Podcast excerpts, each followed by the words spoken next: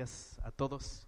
Muy feliz Navidad. Es un gozo que estemos reunidos hoy eh, celebrando precisamente lo que celebramos cada domingo, lo que celebramos como iglesia cada vez que estamos reunidos em, cantando y escuchando el Evangelio, que es eh, que el Dios que adoramos se hizo hombre para habitar entre nosotros, porque nosotros no podíamos buscarlo, porque no podíamos subir, Él bajó a acercarse a nosotros. Así que es un muy, muy buen día para celebrar.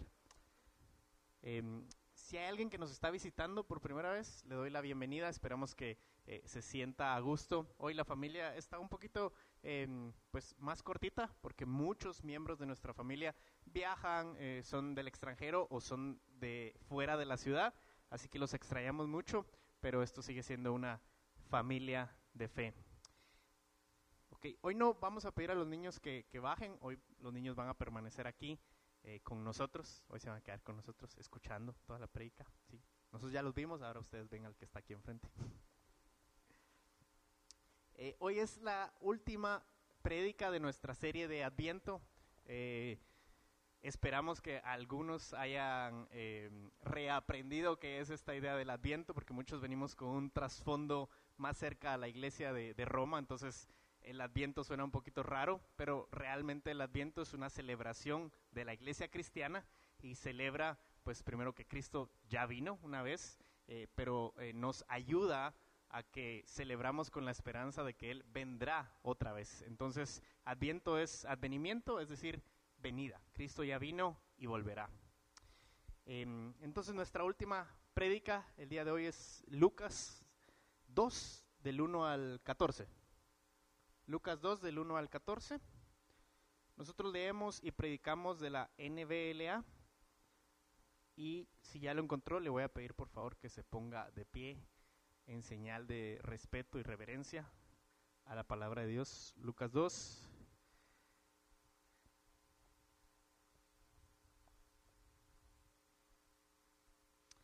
Ok, la palabra de Dios dice así, nacimiento de Jesús.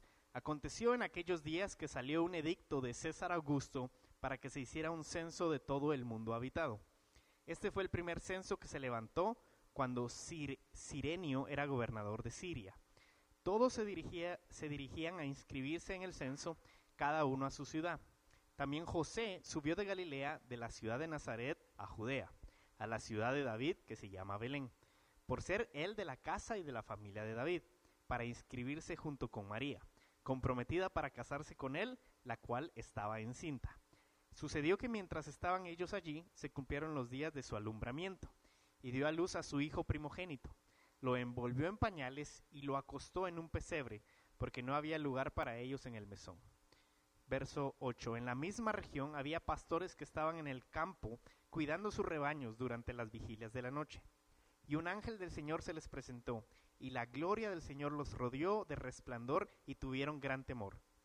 Pero el ángel les dijo, no teman, porque les traigo buenas nuevas de gran gozo, que serán para todo el pueblo, porque les ha nacido hoy en la ciudad de David un Salvador, que es Cristo el Señor. Esto les servirá de señal. Hallarán a un niño envuelto en pañales y acostado en un pesebre. De repente apareció con el ángel una multitud de los ejércitos celestiales, alabando a Dios y diciendo, Gloria a Dios en las alturas y en la tierra paz entre los hombres en quienes Él se complace. Oremos. Amado Dios, gracias por el privilegio que nos da, Señor, que hoy de forma especial nos reunimos eh, y compartimos junto a tu iglesia en todo el mundo el privilegio de celebrar el nacimiento de Jesús, celebrar la encarnación, celebrar que nuestro Salvador y Redentor se hizo hombre, se hizo carne, habitó entre nosotros, cumplió la ley a cabalidad y cumplió tus promesas de que el Mesías llegaría. Señor, ayúdanos a, celebrar con gozo, con una escucha activa tu palabra y Señor te pido que, que ayudes por medio de tu Espíritu a Uriel a que confíe en el texto, confíe en su trabajo, en, la preparación del sermón y que Señor salgamos llenos de esperanza y de gozo que nuestro Salvador ha venido y volverá. En nombre de Jesús, amén. Gracias, pueden tomar su lu- lugar. César Augustus, el que viene, el nombre mencionado en el primer versículo de este segundo capítulo de Lucas, se llamaba anteriormente Cayo Octavio. Pero él fue adoptado por su tío, quien lo hizo heredero de todos sus bienes y le puso por nombre Cayo Julio César Augustus. Parece un nombre latino, yo lo sé, pero no. Simplemente le gustaban poner nombres más largos a, las, a la élite social, ¿verdad? Y cuando César, el César César, fue divinizado, Octaviano, es decir, César Augusto, recibe el título de Divis Filios, que quiere decir hijo divino, hijo de Dios. Así que en el tiempo en el que el verdadero hijo de Dios estaba llegando a la tierra, se estaba encarnando, había uno que se hacía llamar hijo de Dios. Y es tan importante esto mencionarlo solamente por el hecho de que muchas veces las personas queremos ocupar el lugar que le corresponde a Dios para vivir nuestras vidas. Y aunque no alcanzan los sermones para desarrollar toda la historia eh, eh, que encontramos en estos versos, hoy vamos a ver cómo el mensaje que el ángel da nos llena de gozo y nos confronta con sus palabras. El mensaje está dado en el versículo, perdón, 11. Porque les ha nacido hoy en la ciudad de David un Salvador que es Cristo el Señor. La paz en la tierra, la paz en la tierra es la consecuencia natural de la encarnación y nacimiento de Jesús. Y para no hacer muy largo y los niños no se me terminen de dormir y algunos adultos, quiero mencionar brevemente lo que pasa en los primeros siete versículos. ¿sí? Lucas nos narra el edicto de un censo con el propósito de mostrar cómo el decreto de César nos lleva a encontrar el lugar de nacimiento de Jesús. O sea, sí nos da muchos datos más, pero algo que sobresale es que fueron a Belén. Belén era la ciudad de David. David fue ungido en esta ciudad y ahora Jesús nacería en esta misma ciudad y como descendiente del linaje de David estaba reclamando su trono. En el verso 6 nos dice que sucedió que mientras ellos estaban ahí se cumplieron los días de su alumbramiento y dio a luz a su hijo primogénito. Envolvió en pañales y lo acostó en un pesebre porque no había lugar para ellos en el mesón. A, este, a estos dos versos tan simples que nosotros vemos como, claro, nace un bebé, lo, lo levantas, lo das a luz y lo recuestas. Samuel Pérez nos dice, desde el punto de vista del hombre, podría afirmar que Jesús nació porque había terminado el tiempo de gestación. Pero ese proceso natural tuvo lugar en el tiempo determinado por Dios para ello. Samuel Pérez nos recuerda que Dios tiene siempre el control de todo, incluso en esta situación donde pudiéramos hablar nosotros de cómo van a ser el Hijo, el Hijo encarnado, cómo van a ser en un establo. ¿Cómo es posible? Eso no es de Dios. Esas no son puertas abiertas. Eso no es lo que estamos hablando, que así deben de suceder las cosas pero así sucedieron por determinado consejo de Dios. Él teniendo el control de todo en todo momento. Luego nos habla inmediatamente también estos versos del cuidado maternal de María, ¿verdad? O sea, ella sale de Nazaret, lleva avanzado el tiempo de gestación y entonces me imagino lleva ella preparado por lo menos lo mínimo para poder, si se da el caso, dar a luz en el camino o al llegar o a los días después de llegar, llevar algo preparado para ese, ese momento. Así que el Rey de Reyes, el Dios creador, soberano, el que es adorado en el trono de gloria por serafines, se encarna para venir al encuentro de los hombres y buscarlos en su miseria y en su rebeldía. Y es que nadie, sabemos que nadie quiere buscar a Dios voluntaria e interesadamente. Todos nos alejamos de Él. Todos, por condición propia del pecado, nos alejamos de Dios. A mí me lo estuvieron hablando de Dios durante más de un año y yo lo estuve rechazando y rechazando y rechazando. Y como dice Aisha de López, ella escribió en una camiseta muy bonita que tengo en la casa, Él tuvo que bajar porque nosotros no podíamos subir. Es una realidad. Él tuvo que bajar porque nosotros no podíamos ni queríamos subir. Y aquí, yo no sé ustedes, pero si no me hubieran predicado el Evangelio por poco más de ese año, de manera constante, paciente, soportando mis ataques, mi rebeldía, mi indiferencia, yo no estaría aquí hoy, o no sé si estaría aquí hoy. Y, y, fue la iglesia, la iglesia en su momento, hace más de 20 años, que se acerca conmigo, ¿verdad? Y es paciente conmigo. Y si yo hubiera sido la persona a la que te tocaba visitar de la iglesia, te prometo que me hubieras dejado. Yo, yo sacaba corriendo a aquellas personas de la iglesia que mandaban a visitar a mi casa para que hablarme del Evangelio. Pero fueron pacientes y dije pacientes, no perfectos, fueron pacientes. Y así como nosotros somos llamados entonces a, llamar este, a llevar este mismo mensaje a nuestros vecinos, a los, que, a los que Dios ha puesto a nuestro alrededor. ¿Cuántos de ustedes no tienen a alguien que ustedes piensan, ya ni para qué le predico, este no va a cambiar? Yo tengo como tres y lo estoy viendo ahorita, ¿no es cierto? Pero es una realidad. Pero bueno, Jesús, que es infinitamente rico, se hace pobre para que en su pobreza los pobres llegáramos a ser como Él, infinitamente ricos en su salvación. E inmediatamente la narración pasa desde la ciudad hasta el campo y dice que en esa misma región, en el versículo 8, había pastores que estaban en el campo cuidando sus rebaños durante vigilia de la noche. Y el versículo 9 dice que un ángel del Señor se les presentó y la gloria del Señor los rodeó de resplandor y tuvieron gran temor. Pero el ángel les dijo, no teman, porque les traigo buenas nuevas de gran gozo que serán para todo el pueblo. No teman, porque les traigo buenas nuevas de gran gozo que serán para todo el pueblo, porque les ha nacido hoy en la ciudad de David un Salvador que es Cristo el Señor. Esto les servirá de señal hallarán a su niño envuelto en pañales y acostado en un pesebre. Cabe mencionar que el 25 de diciembre es una fecha escogida para la celebración del nacimiento de Cristo. ¿Sí? A lo mejor algunos niños van a estar así como, ¿qué? Porque no, es, no, es, no, no quiere decir que es, en esta fecha exacta nació Jesús. Realmente no lo sabemos.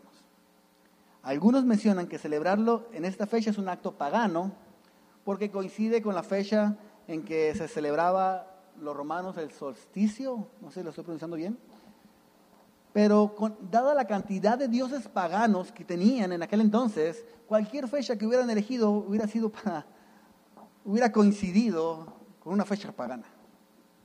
Lo importante es que no debe ser interrumpida la conmemoración de los hechos bíblicos. Tampoco quiere decir que solo en diciembre vamos a hablar del nacimiento de Jesús. Tampoco quiere decir que a las mamás no nomás le vamos a decir que las amamos en mayo y que a los niños los vamos a llevar en zoológico solo en el Día del Niño. No. Quiere decir que hay una fecha que se conmemora, pero se vive todo el año. Así que, nuevas de gran gozo que serán para todo el pueblo.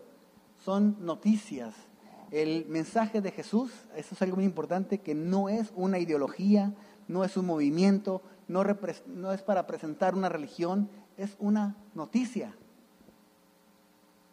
Noticias de gran gozo, de gran gozo, porque ni la muerte puede quitar la felicidad. Es más, un segundo después de que yo muera, voy a estar más feliz que nunca. Una muerte no nos puede robar el gozo que viene a través de esta noticia. ¿Cuál es la noticia? Dice el versículo 11, porque les ha nacido hoy en la ciudad de David un Salvador que es Cristo el Señor. Y quiero quedarme un momento ahí en el versículo 11. ¿Quién dio a luz, a, quién dio a luz en ese día? María, ¿verdad?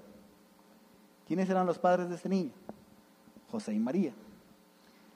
Pero en estas palabras, en esas cuatro palabras, o cinco primeras palabras del versículo 11. Dice, hablándole a los pastores que estaban en el campo, porque les ha nacido hoy. A todos. Porque es para todos.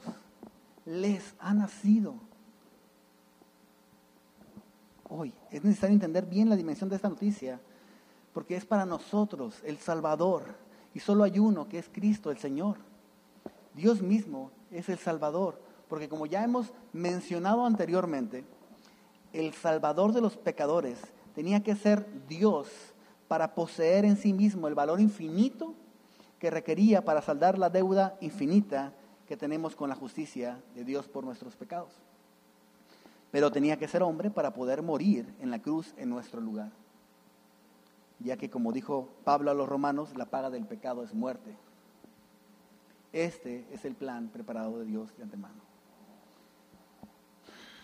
La noticia nos indica una cosa, que el lugar de nacimiento es en Belén, la ciudad de David.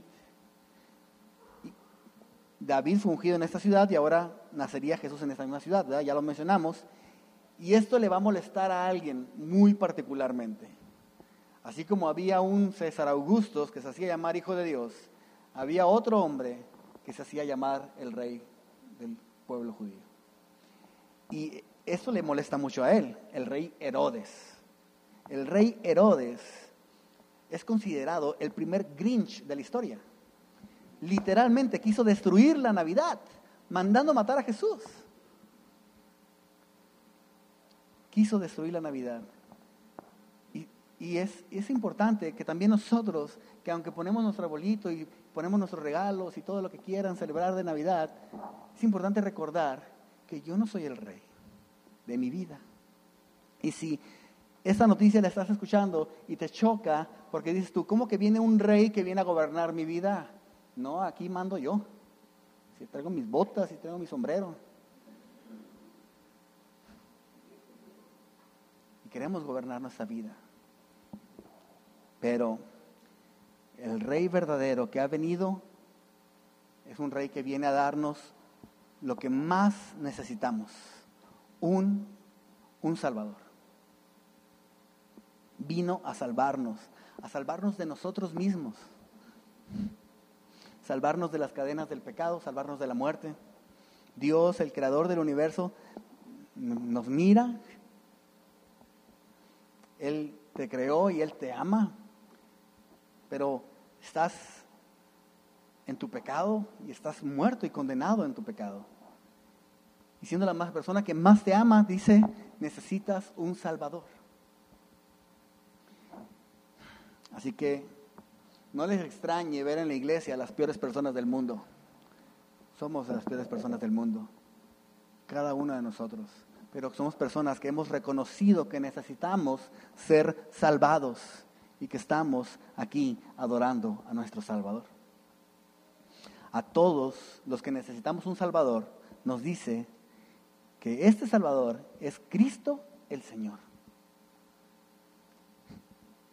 Es que el que nace en la condición única de Salvador es Cristo y es Señor. Y el título Cristo equivale al de Mesías. Al Mesías muchos lo esperaban em, como alguien que establecería a sus enemigos a sus pies y que gobernaría y establecería el reino de David haciendo grande a Israel.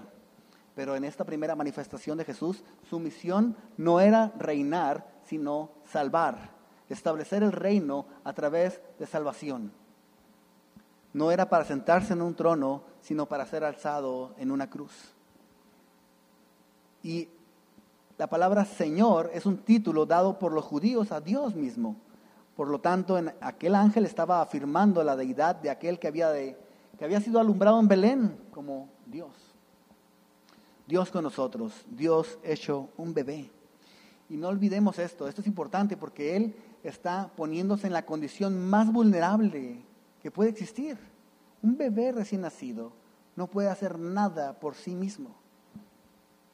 La criatura más vulnerable del planeta, Así Jesús inicia su camino de limitación para luego continuar con el camino de humildad. Y como Dios hombre se identifica con los hombres y se limita su manifestación solo a la condición de hombre. Ahora quiero aclarar, lo menciono porque piensan muchos que Jesús vino, nació y que por todo lo que hizo al salvarnos se ganó el derecho de ser Señor. Pero no, Jesús es Señor y ya era Señor y Él estaba sentado en el trono y dejó el trono para venir y ser Salvador. Jesús no necesitaba venir para ser el Señor, Él ya mandaba en las galaxias, el universo era sostenido por Él y vino porque nosotros, porque yo necesitaba que Jesús me salvara. La Navidad no es la reunión de la familia meramente, la reunión con regalos, no es el árbol, no es nada de eso, no es la Navidad de Jesús y no se puede celebrar Navidad sin Jesús. Muchos celebran muy bonitas fiestas, unas, unas fiestas que me dan ganas de que me inviten, ¿verdad? Y qué bueno, pero los creyentes podemos celebrar la Navidad con el festejado, con Jesús en el centro. Si la luz no hubiera venido al mundo, no habría nada que celebrar. Pero Jesús nació, Jesús ha nacido. La noticia del gozo no es celebrar el 25, sino que celebramos que Dios ha venido a salvarnos. Y estas son noticias para todo, para todo el pueblo. Un mundo que vive buscando privilegios. Tenemos un mundo que vive buscando privilegios. Y la palabra privilegio habla de privado, legios, ley, como cosas privadas, leyes privadas para mí. Pues la buena noticia no es solamente para un sector de la población, sino para todo el pueblo, para pobres como para ricos, para casados como para solteros, viudas, huérfanos, niños, adultos. Dios se hizo hombre, se hizo un bebé, el creador de las estrellas en, hueso y carne. Jesús es real, no hay mitología en Jesús. Jesús aprendió a hablar como bebé, aprendió a hablar, aprendió a caminar, aprendió obediencia, creció, se desarrolló, se ensució las manos cuando trabajaba y se las lavaba para comer. Sí, niños, se la lavaba para comer. Se despojó a sí mismo, haciéndose semejante a los hombres y hallándose en forma de hombre, se humilló. Jesús vino renunciando a todos sus derechos por amor todo lo sufrió por amor. Y a veces nosotros, como seguidores de Jesús, fallamos en renunciar por amor. Fallo. Y esto me confronta porque siempre quiero ganar, siempre quiero tener la razón. Digo, casi siempre la tengo, pero, pero aún así las veces que no la tengo la quiero tener. Quiero que me vean fuerte, que en vez de renunciar para poder que me vean fuerte para poder ser un ejemplo en vez de renunciar a mi poder y que ustedes no me vean a mí, sino que vean al Señor que me sostiene en mi debilidad. Pero ¿cuándo fue la última vez que compartimos el mensaje de Jesús con un amigo? ¿Cuándo fue la última vez que compartimos con un vecino y hablamos sobre Jesús?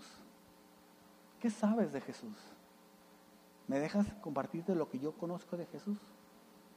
¿Cuándo fue la última vez que compartiste las buenas noticias que son para todos? Que esta Navidad Jesús sea y siga siendo el centro de tu vida.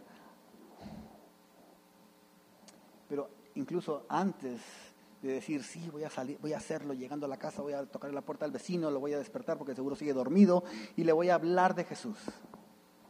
Antes de eso, Toma un respiro y disfruta este hecho tú mismo. Dios se humilló a sí mismo, haciéndose semejante a los hombres, entregando su vida por mí, por ti. Desde el pesebre a la cruz, de la cruz a la gloria donde pronto lo veremos, donde anhelamos verlo. Y disfrutar. Y que la Navidad sea más que los regalos, más que ya salió toda la comida, ya terminamos todo este evento. Por fin, disfrutamos muy padre la familia. que sea más que eso, mucho más. Despertar y decir, Jesús nació. Y por eso hoy tenemos salvación. Mucho más que yo trato de explicarle a mis hijos el significado de esto. Quisiera abrirles la cabeza y meterles bien la, información ahí para que les quede bien clavado. Pero se me olvida de yo mismo disfrutar esta realidad, este hecho. Y la mejor forma en que yo puedo modelarle a mis hijos, a la iglesia, a mis vecinos, la realidad de la Navidad es viviéndola yo, disfrutando este, este, este momento real. De la cruz a la gloria, donde pronto lo veremos. Y el verso 14 nos enseña un canto de alabanza, un canto de dos líneas, no como las que tienen aquí como 50 versos. No, dice el verso, gloria a Dios en las alturas y en la tierra paz entre los hombres en quienes Él se complace. Inicia con los ángeles glorificando a Dios por quien Él es y lo alaban por lo que Él hace. Gloria a Dios en las alturas. La segunda parte de esta alabanza se orienta hacia la tierra, ¿verdad? Con una manifestación de paz. Y no está hablando de una paz de tener calma, paz de como cuando los niños ya se fueron a dormir. No, está hablando de una paz que es el resultado de la reconciliación con Dios. Paz que es el resultado de esta, que nosotros éramos enemigos de Dios, éramos hijos de ira a causa del pecado y ahora somos hijos de Dios. Esto es más que obvio para poder tener gozo.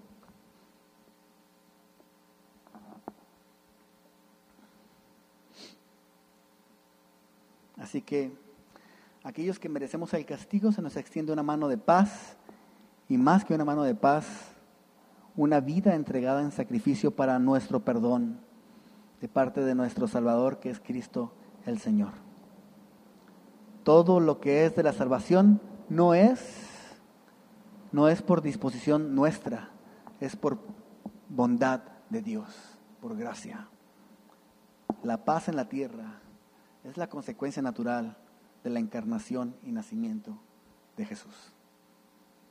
¿Adoramos juntos a Dios? Familia.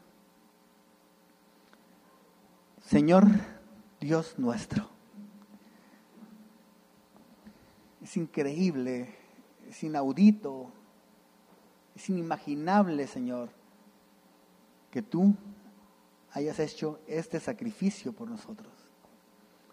El de encarnarte, el de hacerte como nosotros. Señor, queremos agradecerte por tu salvación y que sean más que palabras, que sea una vida de agradecimiento constante, recordándonos mutuamente como familia, como comunidad, como iglesia, que tenemos, podemos tener gozo eterno en ti. Y que aún, Señor, en las dificultades y luchas que hoy en día muchas familias aquí puedan estar, podamos estar pasando, hay un gozo que no nos pueden quitar. Aún en nuestros dolores hay un gozo que no nos pueden quitar. Que tú naciste para salvarnos. Queremos tener siempre, Señor, nuestra frente en alto, buscando tu rostro. Y cuando nos encontremos con nuestra frente baja, por favor, que sea sobre tus pies porque reconocemos que solo en ti podemos encontrar la ayuda y consuelo para nuestras vidas. Y solo en ti podemos tener el gozo que nos sostiene día a día. Gracias por tu salvación. Te adoramos, Señor, en esta mañana como familia. Amén.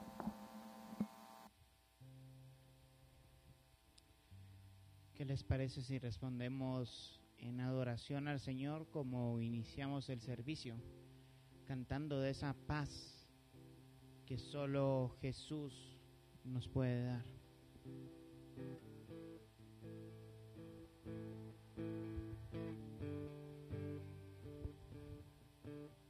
Y al mundo paz nació Jesús, nació ya nuestro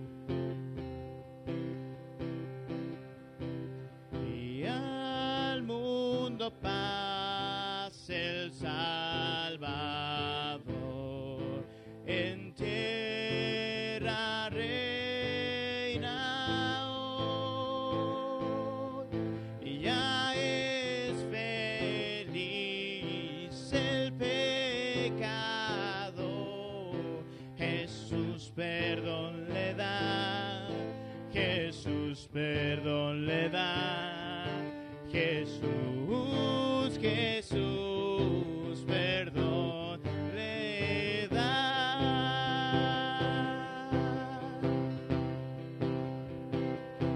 rompió mis cadenas, me dio vida nueva y al fondo del mar echó mi maldad, lavó mis pecados y me ha perdonado. Solo en el nombre de Jesús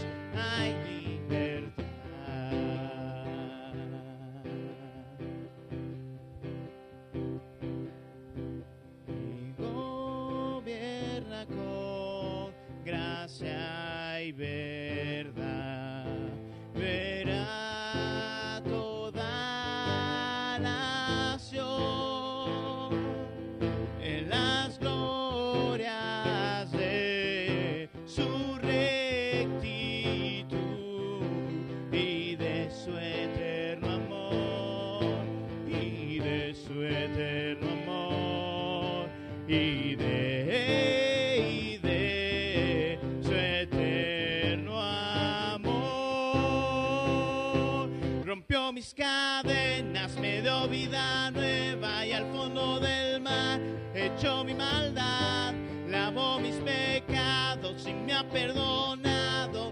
Solo en el nombre de Jesús rompió mis cadenas, me dio vida nueva y al fondo del mar echó mi maldad, lavó mis pecados y me ha perdonado. Solo en el